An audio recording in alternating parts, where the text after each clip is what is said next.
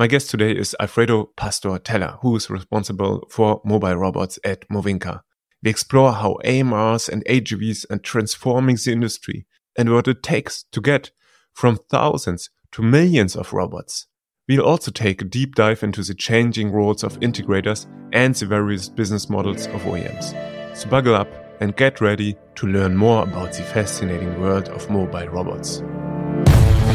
The robot is one thing, but think about all the safety that you have to assess, uh, all the risk assessment that you have to do in the installation itself, in the plant. You know, there is a huge uh, lack of knowledge from the end customer point of view. Okay, so they do not know anything about the safety spaces, the speed of the vehicles. They do not know anything. Roboter in der Logistik. Dieser Podcast wird dir präsentiert von WAKU Robotics, die Expertinnen und Experten für mobile Roboter in der Logistik und Produktion. Welcome to a new episode of Roboter in der Logistik, das Vaku Update. It's a pleasure having you back again. My name is Victor Splittgelber. I'm CEO of Vaku Robotics and host of this podcast. Today, I have the special honor to welcome Alfredo to this podcast. Hello, Alfredo. Hello, Victor. It's not your honor, Victor. It's my honor. It's my first time in a podcast. So I'm very, very happy to be here. Thank you very much for inviting me here. And uh, let's, let's see, let's, uh, let's, let's see where the conversation flows and let's discuss about mobile robots. Alfredo, you're from Italy and you're a, a true mobile robots lover. That's at least uh, what you call yourself. Why is it actually? Well, mobile robot lover is, uh, I mean, because I have, uh, it's 10 years now that I am dealing with mobile robots. And I have to say, when that they really make the difference. And when you install, deploy them correctly, the companies uh, change, so the end user gets uh, get uh, tons of uh, advantages. I started in the mobile robot business in the in Movincar 10 years ago. Uh, we are an integrator of different types of mobile robots, different brands uh, in Italy, not only also in some in, in Europe. Movincar is a part of the Aprolis group, which is a huge, it's a very important and very nice uh, material handling uh, company from France, but we are in, in many countries. So my business today is just deploying, installing, and discussing about mobile robotics every day. That, that's what I am doing. So, and I I, I love them because uh, I wake up in the morning and start thinking about mobile robots and go to sleep thinking about mobile robots. Maybe it's a problem more than, a, than a, something good. It's definitely a passion. Yeah, yeah, yeah, yeah, yeah, yeah. Alfredo, you're not only working at Movincar, but also for AGV Network, where you set up a nice community sharing knowledge about everything about AGVs and AMRs. Yes, uh, yes, yes. AGV Network. I started. Uh, Network is a web, it's a blog. It started uh, as a only as a personal blog to where I put information about mobile robots, everything that I that I saw in the market. So the questions from customers, I started to write about that.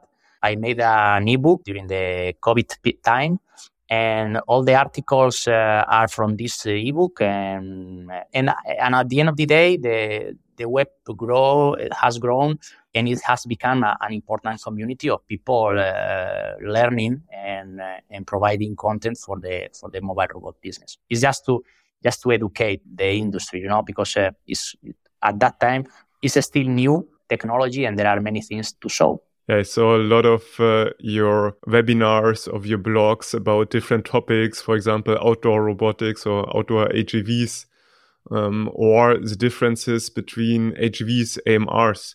Maybe we can elaborate a bit on that one. What is the difference, according to your opinion, between an AGV and an AMR? Uh, well, let's say that, uh, as I told you, I'm an integrator, so I deal with different types of robots. Okay, let's let's call them mobile robots. In the past, maybe there were there were there was more difference between AGV and AR, no AMR, because AGV was shown as uh, something that is following a track, maybe magnetic track or less in navigation, and the AMR was uh, shown as something more intelligent, wiser, that was able to navigate by its own without any kind of physical path or, or predefined path. No, today uh, today the, uh, both worlds uh, have evolved and i just see mobile robots. I mean they use different technologies for navigation. Uh, even the agvs in, that were uh, following some uh, strict rules for navigation or for path planning or whatever there was and now they have also evolved and they are using some SLAM navigation techniques, the same that they are using for the AMR. So the frontier between them uh, is uh, is getting confused. Also because uh, mobile robot uh, technology is improving, is becoming friendly, is becoming cheaper, so it's becoming easier to adapt uh, also in, into different types of robots. So. Uh, I don't think they are so different today. I just see mobile robots that are using different technologies for navigation, for obstacle avoidance, or there are many things behind. And they only need to fit to the customer expectation. You know, if I use some magnetic t- tape navigation for a while or a complicated SLAM navigation for another while, I don't care. I mean, it's only about the end user requirements and specifications that we need to fulfill. So for me, honestly, I don't see, I do not see today a, a, huge difference between them. Of course, if we want to talk about obstacle, avoidance and all these things, uh, AMRs are, they do obstacle avoidance, they do, they plan they, their own track. It depends on the application, you know. Honestly, I just see mobile robots performing tasks uh, needed for a customer. That's the only thing. Yeah. I find uh, your comment very interesting, especially AGV AMRs. The difference um, really is is is not that sharp or isn't there anymore. Like a good example is DS Automotion mm-hmm. with their plannable autonomy, which is basically in some parts the same vehicle behaves like an AGV. Of course, very strict, uh, following a virtual line, and in other parts it behaves like an AMR, yeah, which it. is like really yes. in one product you have two technologies almost. Uh. Yeah, yeah, that's it. That's it. And that's the point. It depends a, a, lot on the application, you know. And we say, for example, you work in the automotive business where you have to a project maybe for five years to put uh, a kitting, you know, to a, a, transport from the kitting area to the end of line or to the line, you know, to a given point to, to the assembly line. You have to do this for five years or always in the same track many times, you know, not always is changing. So in that case, maybe you do not need so this uh, um, free behavior of the vehicles, you know. In other cases, in other occasions, for example, hospitals or other things, uh, you need to be able to to define your path every time because there are people. There are, uh, it depends. It depends on the application. So, as, as you said, sometimes maybe you can use more the AMR behavior, and other times you do not need this AMR behavior. So, there at the end, I think that we are gonna finish in an uh, where we will have only mobile robot and whatever you put on top of that be will be defined by the customer. Yeah.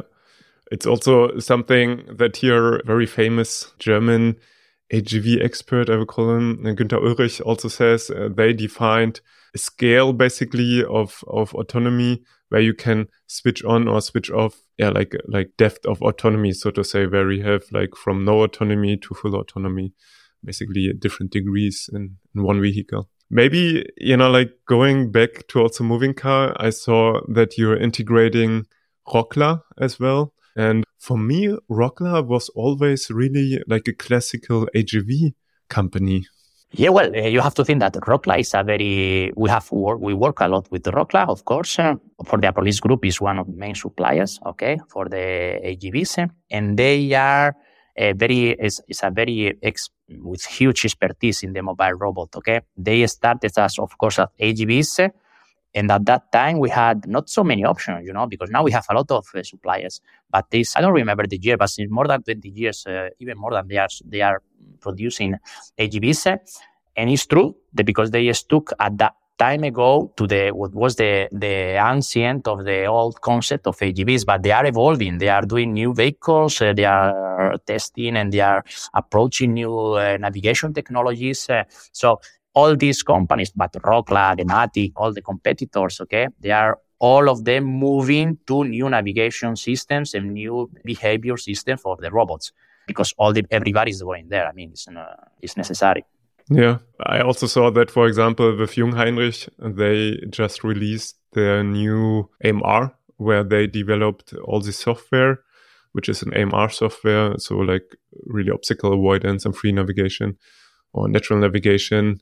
on the Logimat. And before they really just had classical AGV with a system provided by Kollmorgen, uh, which is like very good for manufacturing because it's extremely reliable. What you just said, like it can drive five years, uh, like repeat the exact same task. Well, yeah, yeah, but also Kollmorgen is uh, is going yeah, yeah, but uh, you know, but um, all the algorithms, uh, all the software behind is evolving. Even, uh, for example, Kollmorgen in the Logimat announced a partnership with OTTO Motors to integrate autonomous navigation into their platform. You know, so there are a lot of stakeholders today in terms of navigation, in terms of uh, stack development, in terms of uh, robot uh, hardware manufacturing. So all of this is mixing, and, and uh, there's, there's there is a lot a, a lot of new things to come, and very interesting. You know, all the navigation is changing, all the all the world is going in a in a new direction of this uh, not let's say natural natural in many types of uh, visual slam or uh, slam or 2d 3d slam so all of this is mixing there is not any, any only one navigation system today. Yeah. That's very interesting what you just said that Kollmorgen is partnering with Otto. I also saw that news, but not sure if you have more insight on that one. But Otto is really like a research company, basically focusing on mobile robots. So I wonder what the collaboration is about because I would have thought that Otto is actually more advanced than Kollmorgen when it comes to software on mobile robots. But um, I don't have a deal, uh, exact uh, understanding. As far as I understood, is the as you said, of course, Otto is an autonomous company. Okay, so it's more uh, focused on the autonomous behavior of the vehicles, and uh, and Kollmorgen uh, has made this partnership with them to integrate the the autonomous behavior in their vehicles. Uh, but this, it started uh, last year also, not this year in Logimat. Maybe you remember last year there was also the EK Automa- automation from Germany also that they also they already announced a partnership with Otto. EK is is partnered with Kollmorgen, so they they have uh, come to this agreement, I guess. Yeah, interesting that really the ecosystem is building up and and new partnerships are formed but maybe even for the partners it's not that clear where it takes them because really uh, like what is really core IP for a certain company really is redefined basically, right? Like like with Jungheinrich, what I said, you know, like before Kollmorgen really supplied the software and they still do for some type of AGVs, but then for AMRs, uh, Jungheinrich does it maybe in, internally.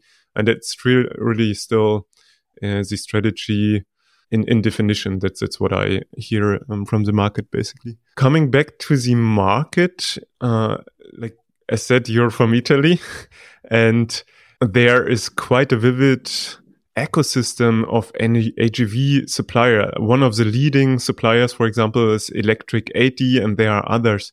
Maybe you can elaborate a bit on the Italian AGV ecosystem and also how it is changing with these upcoming technologies of AMRs. I'm based in Italy, Victor, but I'm Spanish. Let's, uh, I, I came to Italy almost 20 years ago, so I'm very, I'm half and a half, my, uh, almost half and a half from Spain. But I arrived uh, 20 years ago in Italy, but I'm originally from, from Spain. Um, so, but I have always worked here, so uh, everything I know is about uh, the Italian business. and, uh, and let's coming coming back to the Italian market. It's true that there are very important uh, suppliers, okay, like Electric 80, Electric 80, as you said. Electric 80 is a very, very big company doing uh, automation uh, in a worldwide basis. They are, I don't know, maybe one of the best, if not the best, in certain applications. For example, they are very strong in in everything what is uh, food and beverage, mainly in beverage. And uh, uh, Electric 80 is doing mobile robots, okay? Is doing forklifts uh, robots, but uh, they are not only doing that, they are also doing all the automation systems in these factories. So they are very focused in this business, also in the, for example, in, food like Barilla for pasta. And this is why maybe these uh, companies are not so known for everybody in the let's say in, in, other industries okay because my feeling is that they are very focused in a specific uh, business with huge uh, demand not only for mobile robots but only for all the automations for a, a, a, a, a or loaders or conveyors. They are doing all the automation in uh, in these factories, in these distribution centers for uh, for food and beverage mainly. I think. There are other part. There are other big companies like System Logistics. Also, it's a very big company doing like a huge integrator of different technologies. They have their own uh, mobile robot business line. We have another companies like Ocme, for example, is another company in Parma, but they are also producing uh, lines for uh, packaging, you know. So they, uh, all these companies are producing lines for packaging, lines for wrapping, lines for other things, and then they have the mobile robots. So this is why more, many of these companies are not so known uh, in what you and me we see every day in LinkedIn, for example. You know that we are, I think, more in the in some in other types of industries. Yeah, I find that uh, really fascinating because, according to my information, Electric 80 makes more than 100 million, almost 200 million revenue per year, which is really putting them on a top spot when it comes to revenue for AGV companies uh, at the moment, at least, right? And uh, like they're they're very really very little known, at least in Germany. You know, like I would say like very few people know them. Same for Ocme also, right? So it's it's really like kind of hidden champions, but not so hidden in certain industries, right? That's what you're saying. Mm-hmm. Yeah, that is that is. But I, I, I we should check uh, with Electrical Tanta. But I think this part of these uh, revenues are also because they are, for for example, producing. Uh, they are doing, for example, a, a warehouse from Greenfield. Okay, so a big part of this revenue, I guess, is not only about the number of uh, forklifts they are selling in mobile robots. You know, they are selling big projects.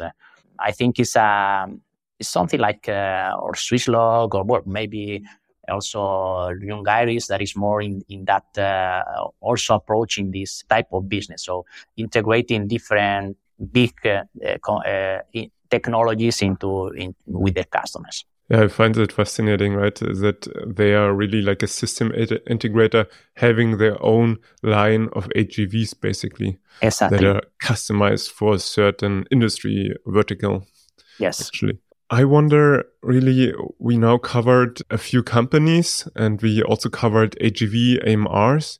And what I experience in the market is that companies really change with, with this change from AGV to AMRs, but also projects and, and really um, how projects are planned and also how companies support their customers. So maybe, you know, like let's touch on that, how things changed over the time when it comes to installing projects. This is a great point, uh, Victor, because uh, I don't know how and I don't see a real picture right now, but I feel that all the business model is changing. It will change. Uh, until now, we have, of course, the um, OEM manufacturers that are selling to directly to customers or that, that are uh, developing a network of integrators or distributors in different markets. Okay.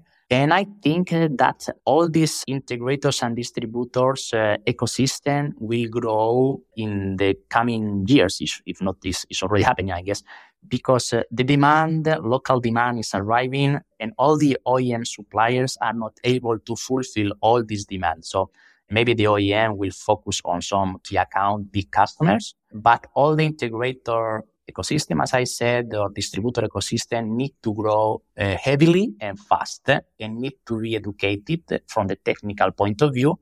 And I think not only for their supplier technology, but they have to be trained, and they have to be able to install and deploy many different technologies in one, in, in, in one uh, single company. They need to be ready to work with Kollmorgen, with Navitec, uh, with the, well, I know, Victor, you love uh, the interoperability business because it's a part of your daily base business. And because it, this is another point, you know, interoperability comes together with all these integrators doing many different things, you know. So I think the business model is changing. Integrators will come more and more important. Education, training will come more important. Even end customers will start to dedicate uh, more resources to mobile robots, but not only, but all the types of logistics automation. So all these people need to be educated, trained with specific lessons, courses, with specific technologies. Uh, for example, of safety. The, all these people need to be trained for safety or risk assessment. So all this business, I think, is changing and is creating new opportunities of uh, for for other companies willing to to learn and to to deploy this kind of system. You know, uh, these kinds of mobile robots, but not only also cobots. Also, whatever is moving is automa- is automated. I mean, yeah. I think uh, it's really interesting what you're saying because also in line with what you said, basically in the past agv projects were kind of manufactured so really customized to a specific application now we have products that need to work together because they're like really narrow in what they can do and what we are also seeing is that we have those early adopters right really like companies with a special setting that allows them to use agvs to really widespread market adoption so really like going from early adopters to the mass market and, and, and really crossing that chasm gives a lot of pain, right? To, to not only the end users and, but also to the integrators and the OEMs. So like I'm seeing a lot of those points when I talk not only to the end customers, but but really also to the OEMs and integrators that growing that fast, fulfilling customer demands is is is really and uh, or, or what is really needed to do that is is getting to the next level. And and funny enough we started with our tool chain to address the end customers giving analytics giving this interoperability topic and and also like now the maintenance topic. But what is what we actually saw is that our tool chain with basically helping to adopt robots is actually even more needed with OEMs and integrators because they also need to educate, need to guide their end customers, right? So that's what you just said, Alfredo. And I find that really fascinating because it's exactly in line with, with what we see. Yeah. I think that uh, competition is becoming harder and harder. Okay, it's true that there are many new applications. Okay, so let's say that the competition is, is not huge today. I think in the mobile robot business, maybe for big tenders, sure, but uh, you are. I think that uh, manufacturers can still find their their uh, market uh, without so many com- problems with from, from the competition point of view. Um, but it's true that the competition is increasing, increasing. So the, the shift here for the OEMs, uh, they need to, def- to, de- to decide what to do. They need to focus on the product and development of the technology for their products, or they want also to develop all the, uh, let's say, commissioning assistance uh, side. Okay. So where do they put their efforts?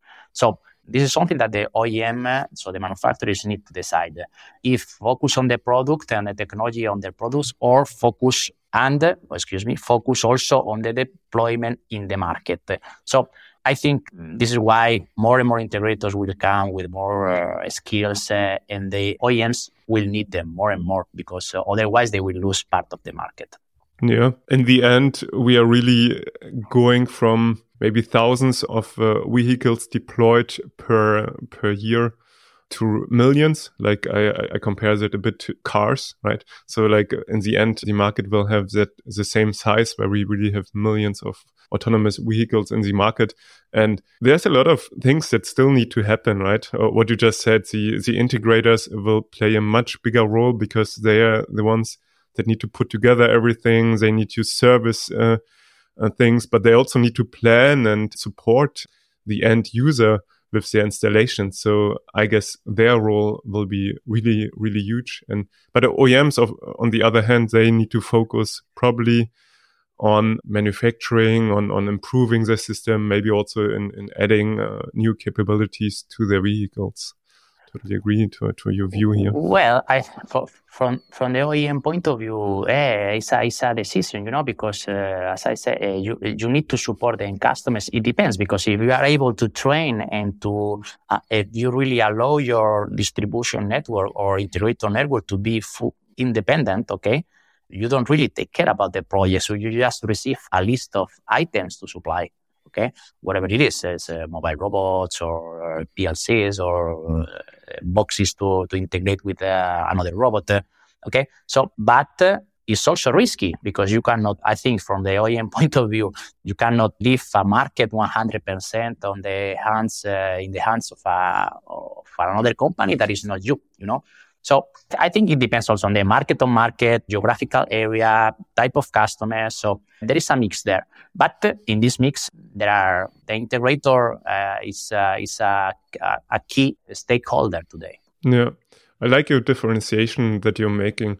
That there are really different markets, and today we talk about like the mobile robot market. But the truth is, like if again, you know, like we compare the market to the car market, which was in the beginning, there's the car market. But if you look today, there are trucks, there are vans, there are, there are like small cars, big cars, family cars, and so on. So like there's so many different segments in, in the market that really also require different business models, right? If, if Amazon buys like 10,000 Mercedes vans for delivery, then this deal won't be done by a by a, a local distributor, mm. but really by Mercedes themselves. Of course. So I guess it's a good example. And in AMRs, maybe we also should start talking about rather applications than the market, like saying we have transport use cases, we have RS um, applications, and, and so on. Then, then Victor, I consider that uh,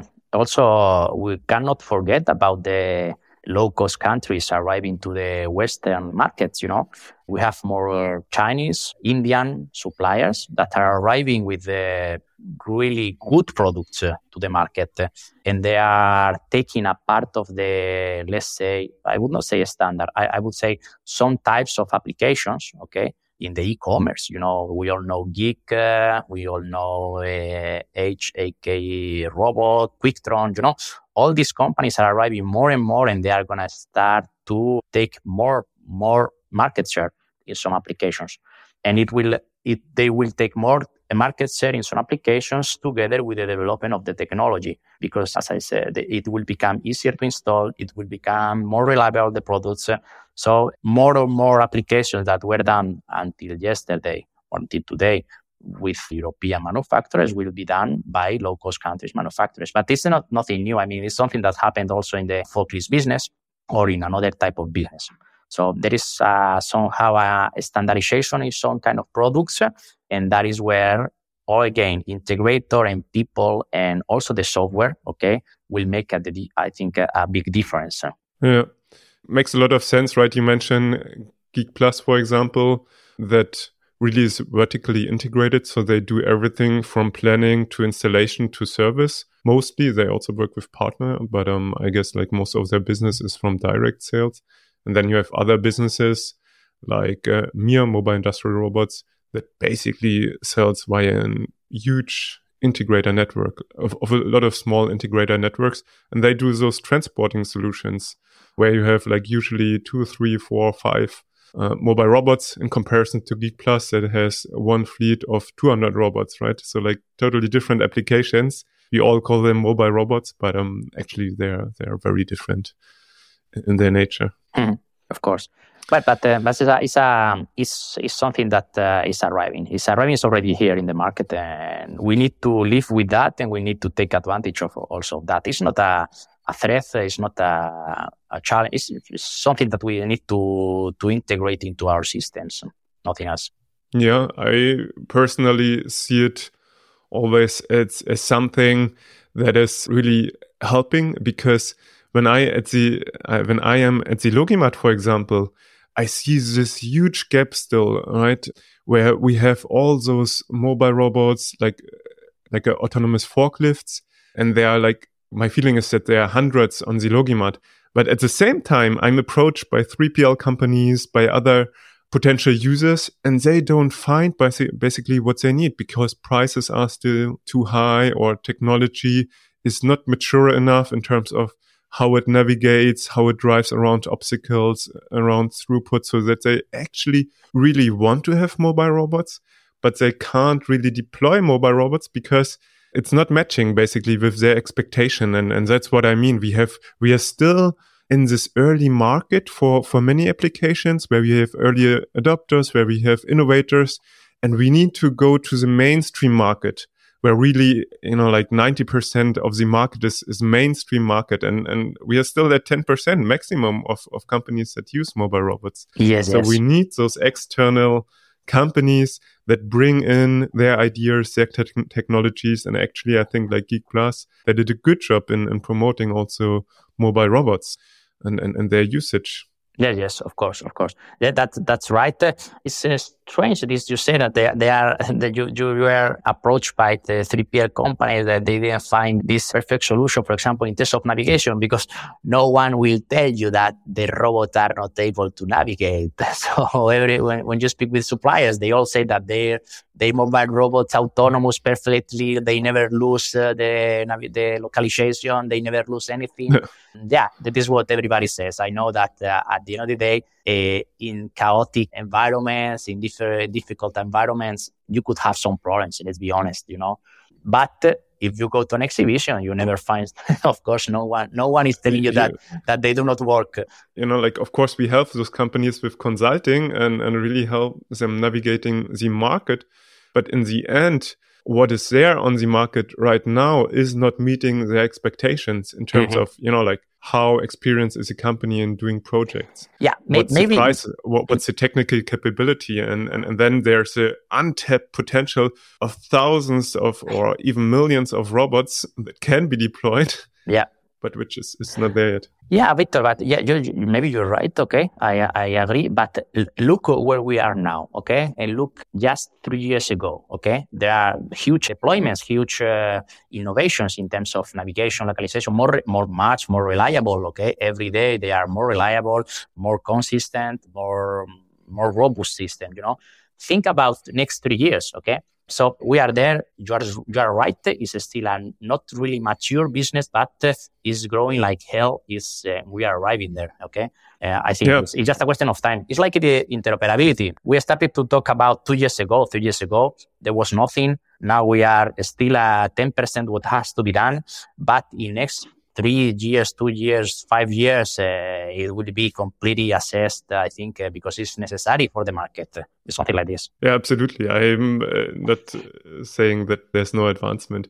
It's just we are in this uncanny valley where we are just between the early adopter and the main market and, and really things need to be figured out and reconfigured to adopt a manufacturing business to a mass market business basically. That's that's what i thought. Maybe coming back to agv network i'm curious what are really your main learnings also what you learned about the market in the last two years when you started the blog i think that the success if we can say success of the of the web is uh, because it openly explains things that uh, are not explained so openly in the manufacturers' web pages because, of course, they need to sell. Okay, AGV network does not sell anything, so whatever is said is, let's say, independent and is only trying to educate. Them. I think uh, it has been done a good job because, I mean, the same knowledge that I saw two or three years ago when it started is the is what I'm having today because I, we still have a lot of people coming for information. So one key takeaway is that uh, is we still need to do a huge job in terms of education, in terms of safety. You still see, for example, vehicles uh, also in the Logimat that are not safety compliant.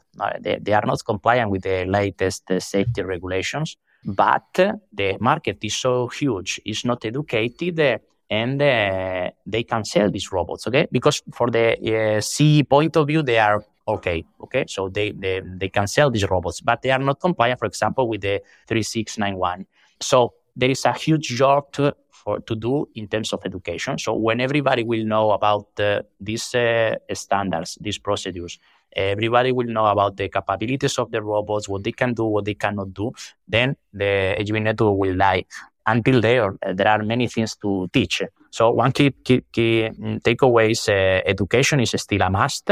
If we talk about the, and this is maybe more from the end, end user point of view, also for the integrator point of view, if we talk about the manufacturer's point of view, AGV network is a, I mean, there are many supply, suppliers uh, approaching to try to find new markets, to find new integrators in different areas. Okay.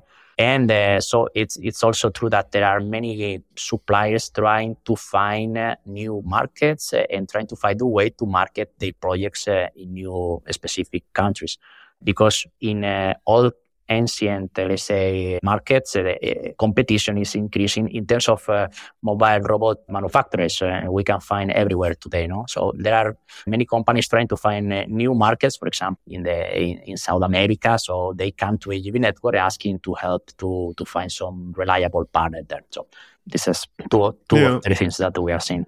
Makes total sense maybe diving a bit deeper on safety and navigation, we have the ISO 3691 here in Europe that actually the end user needs to assure. So you said that on Logimat, there are even suppliers that are CE compliant, but if you deploy it, it, it wouldn't comply with the ISO um.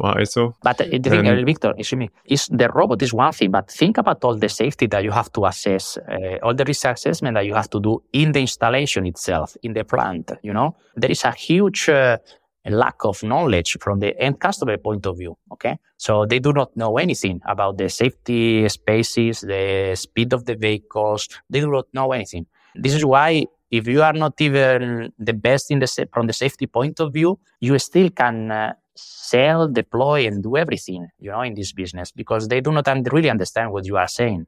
Yeah, it's the responsibility of the end user, right, to to to show the safety in oh, the of end. Course, of course, yeah, it's true. They're it's responsible true. in the end, right? If it comes to active and passive risk reduction, what do you think are the key takeaways for listeners who, who think, hey, uh, I have this project, you know, like what, what should they are looking for? In the, if we talk about the installation in the, in the plant, okay. And the, the first yes. thing, of course, is the, is that to, to check, okay, to be sure that the robots are compliant with the latest uh, safety regulations. Not only the mandatory ones, because you know, in the States we have the B56.5, if I'm not wrong, and in Europe the 3691 that are not uh, uh, mandatory for the manufacturers, of course. But if I had to buy a mobile robot, I would uh, only buy those having these standards. Oh, one, because it is a, a sign of the manufacturer seriousness. I don't know how to say, and uh, and they commitment with the safety. Then maybe in the future, all these uh, standards will become a mandatory stuff. So it's better to have them already in place with your robots. Okay. So this is the very first thing, and it's the basic one for the of the robot point of view.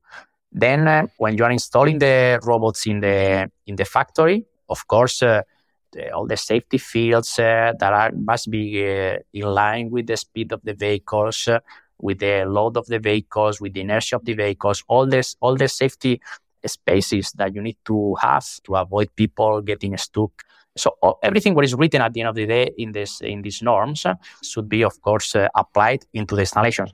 Then let's say that there is never 100% risk-free installation. So there is a risk assessment, there is a risk, uh, you need to find out uh, all these risky points and to find some mitigation, okay? Training people, training people, training people is the only thing that you can do at the end of the day in your factory or your warehouse to make all the system work in a safety way. Then we could discuss about all the sensors that we have that are adding other systems. There is another point, for example, when you're integrating with other systems, you, you have your mobile robot and maybe you have to do a, some kind of handshake with conveyor or with another type of robot arm or something like this. Okay. So all this communication that we are doing with the other systems, all the moment where you are putting the load uh, in a roll conveyor or you are removing the load from the conveyor, all of these need to be also safe, need to be safe. Okay. And this is not only a question of the mobile robot, it's a question of the factory, it's a question of the system itself. So uh, how do you prevent uh, someone putting a hand below the load when you are putting the conveyor? Okay, you are putting a, a container in the conveyor. So it's a, the safety is not a question only for the integrator of the mobile robot, but it's a question of the of the all the factory, all the let's say people involved. I, I think. Yeah, very important points, right? In the end, safety is a, is a huge part, if not uh, the most important part. We really want to ensure safe operations. So that are also great closing remarks. We talked so many about the market, but but in the end, really, when things are installed, we really need to guarantee the safety of the workers and, and, and make it as safe as possible with all the measures you just mentioned. So Alfredo, thanks for having you. It was really a super interesting episode again. Thanks for your input and thanks for, for coming. Okay. Yeah, Victor, thank you to you. As I told you, it's the very first time. So Uh, I'm very honored to be here to speak in, in this uh, platform to your audience. I appreciate uh, how do you communicate, how do you approach the mobile robot business, the way you you are able to explain things also in your different platforms, in the lots of bots, in the WAKU and in LinkedIn, in all the things. So I always wanted to be here. So when we met in Logimat and you proposed me to be here, uh, was just a, a real pleasure. So thank you very much. Thank you, Alfredo. And I invite all listeners to also engage in LinkedIn and ask questions or things that we should have discussed so that we are well prepared for our next episode, Alfredo. Thanks for having you. I'm here. I'm here. Whatever you want, Victor. Thank you very much. Das war Roboter in der Logistik mit Viktor Splittgerber von Vaku Robotics. Die Expertinnen und Experten für mobile Roboter in der Logistik und Produktion. Weitere Infos erhältst du auf vaku-robotics.com.